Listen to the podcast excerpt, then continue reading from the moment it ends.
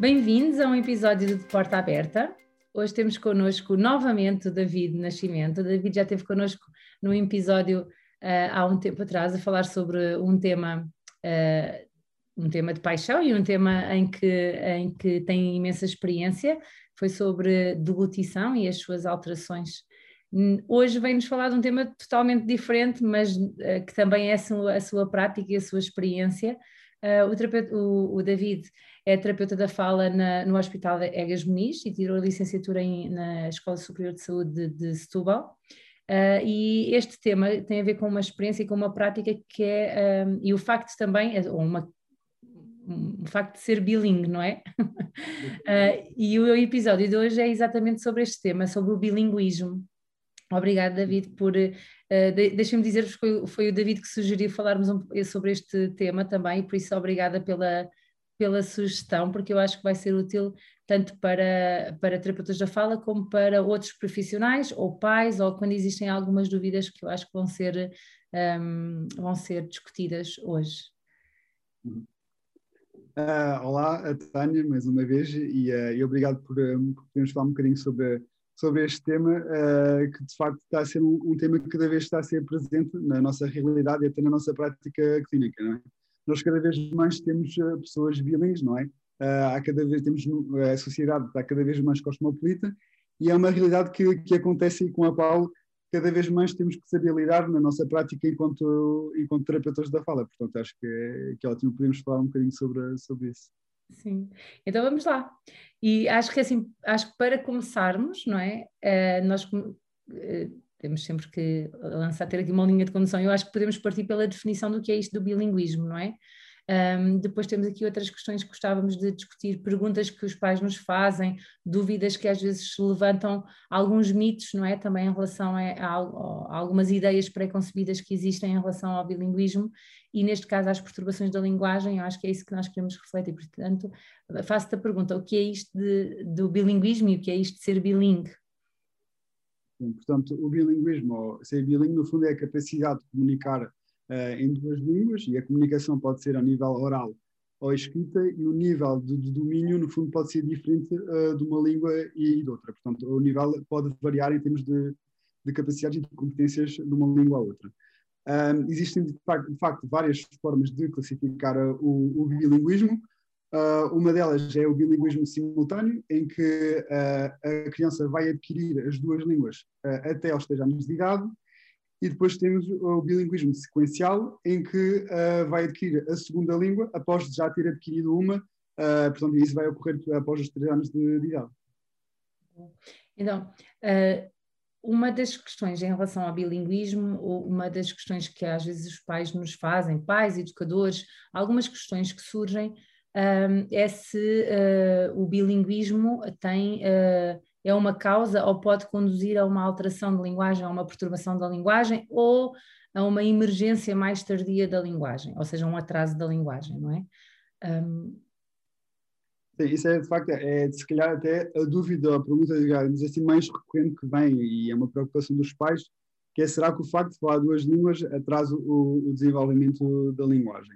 Uh, a resposta é não, é, ou seja, o bilinguismo não causa, uh, no fundo, alterações uh, de linguagem, um, o que acontece é que, obviamente, a criança uh, está a ser estimulada por, uh, digamos assim, por duas línguas, está a receber estímulos de duas línguas e, obviamente, vai adquirindo as duas línguas paralelamente. E por isso é que é difícil, no fundo, porque muitas das vezes essas crianças estão a ser comparadas com crianças que são monolíngues, que só falam uma língua. Portanto, dificilmente podem ser, uh, podem ser comparadas, não é? Um, e, portanto, é uma questão que vem muitas das vezes e até outra questão que vem é, uh, nas crianças bilingues, uma das dúvidas é, ah, eu noto que o, uh, que o meu filho, por exemplo, começa uma frase numa língua e acaba noutra. Será que ele está a confundir as línguas? Uhum. Esta é questão realmente que vem e que acontece e que é normal uh, em, em, crianças bilingues, não é?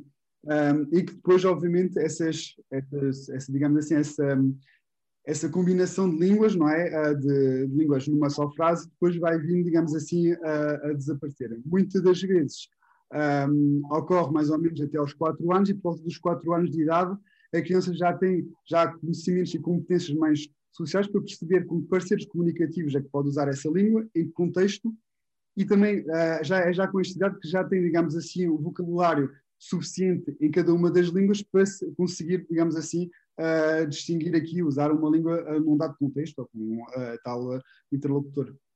Sim, deixa-me só dizer para que não fique assim a ideia, porque também não é verdade que todas as crianças que são bilíngues, simultâneas nesse caso, não é? Uh, ou seja, que estão com duas línguas ou simultaneamente têm qualquer tipo de emergência mais tardia da linguagem. Portanto, há crianças bilíngues que adquirem a linguagem nos timings uh, totalmente adequados e até algumas bastante precocemente. Portanto, não significa que sejam todas. E isso às vezes traz-nos alguns desafios na, no diagnóstico e, e na avaliação, não é? David, dá-me só um bocadinho, porque acho que está aqui imenso barulho agora. Oh, oh miúdos, desculpem lá, estou a gravar, desculpem lá, senão tenho que interromper tudo. Eu corto aqui depois este bocadinho. Um, então, este traz-nos alguns desafios no, no, na avaliação ou no diagnóstico quando temos eh, uma criança eh, com, imagina, com dois.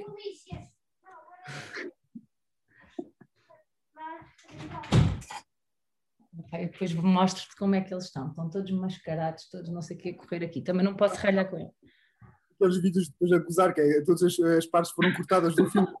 pois é.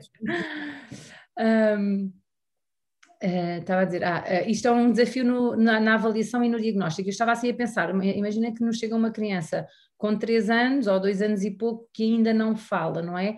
Um, e que é bilingue. O, o, que fazer como, que desafio é que nos traz? Porque nem todas as crianças bilíngues, ou seja, será que o bilinguismo justifica não falar por completo? Será que, pronto, quais são aqui os, os limites, o pensamento? Por acaso, destacaste aqui uma questão muito importante, que é, muitas das vezes uh, os marcos de desenvolvimento linguísticos iniciais têm que ser iguais em bilíngues e em monolíngues, ou seja, por exemplo, o próprio padre, a relação que pode surgir, por exemplo, entre os 3 e os 9 meses, as primeiras palavras que surgem por volta dos dois meses têm que surgir uh, igualmente a uma criança monolíngue.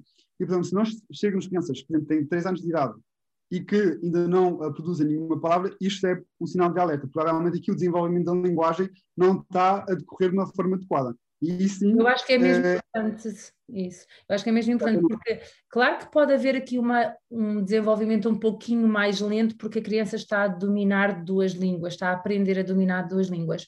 Eu acho que a base uh, talvez seja que uh, a linguagem tem que emergir, independentemente do número de línguas que a criança está a, a gerir. A linguagem tem que emergir. E claro que depois é preciso o tempo que aquela criança precisa para gerir e dominar as línguas que precisa de dominar. E umas vão ser mais rápidas e outras vão ser vão demorar um pouquinho mais, mas eu acho que era importante ficar esta, esta nota, não é? Portanto, o bilinguismo não, não causa uma ausência de linguagem por completo, ou seja, não causa alteração, não, não causa um, isto que tu disseste, não é? A ausência de, de, de balbucio, a ausência de das primeiras palavras, a compreensão, não é, das instruções de palavras, não causa estas, hum, estas dificuldades. E se isso existe, não é o fator, não poderá, não será provavelmente o bilinguismo, não é?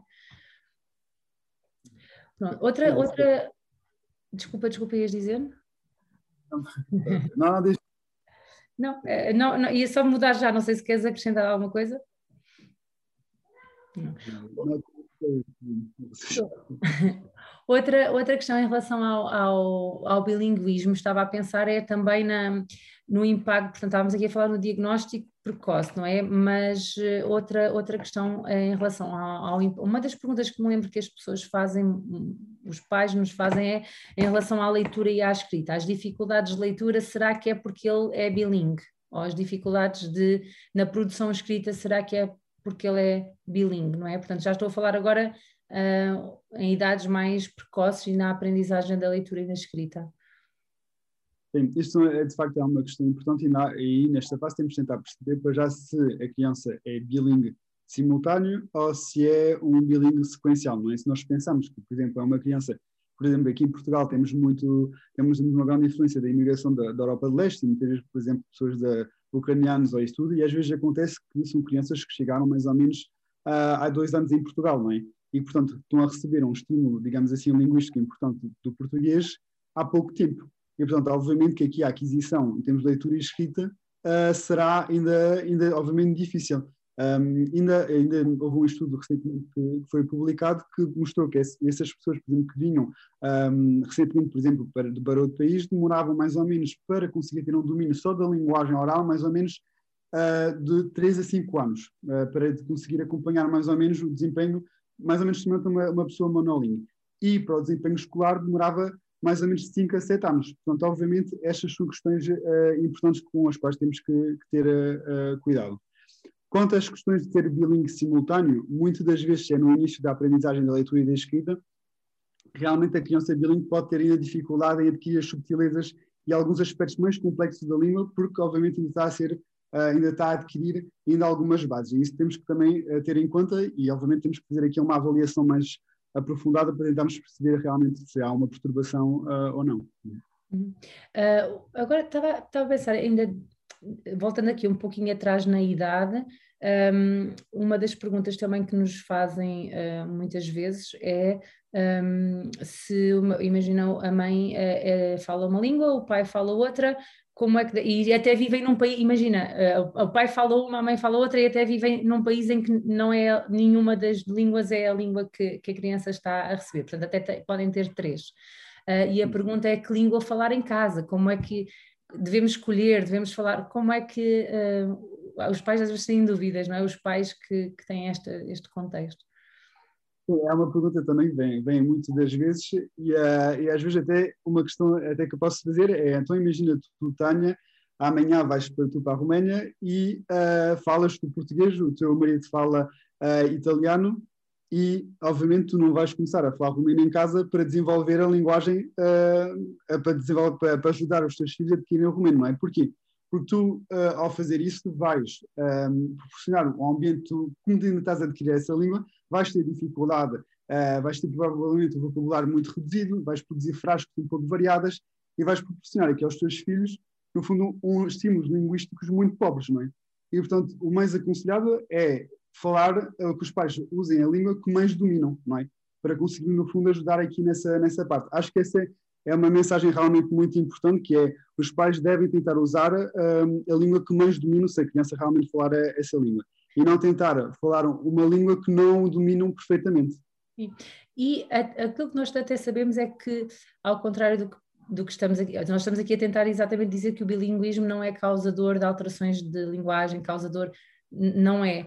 E até poderíamos assumir e dizer, afirmar que o bilinguismo até é vantajoso, não é? Quando dominado, é até é vantajoso, não é? As crianças têm, normalmente adultos bilíngues têm até mais facilidade na aquisição de outras, de outras línguas, não é? Portanto, uh, os pais não têm, não, deve, não têm motivo para ficar preocupados com o facto de o pai falar uma língua e a mãe falar outra. A criança irá gerir essas línguas uh, quase de certeza, não é? Mais, podem ter mais domínio numa do que noutra, não é? Pode acontecer, dependente. Um, já agora podemos falar um bocadinho sobre isso. Quais são, os é, quais são os principais fatores para que uma criança domine mais uma língua ou outra? Daquilo que... Falaste, por acaso fez-me lembrar isso, uma, uma questão importante que é, às vezes não é para uma criança expressar mais numa língua que se reflete no nível de compreensão, ou seja, não é por eu falar mais uma língua que eu compreendo melhor essa língua. Isto às vezes é uma ideia às vezes pré-concebida que nós temos, é, se, por exemplo, se eu falar mais o francês, não quer dizer que eu igualmente a compreenda melhor, posso compreender melhor o português também nessa, nessa parte. Um, muitas das vezes, mas no entanto o que, o que acontece é que muitas das vezes a criança vai dominar uh, mais uma língua e que é geralmente a língua que está mais exposta, não é? Geralmente costuma ser essa, essa questão. O número de horas de exposição é normalmente um fator, e embora depois existam, existam variáveis, outras variáveis, não é? Mas o número de horas de exposição.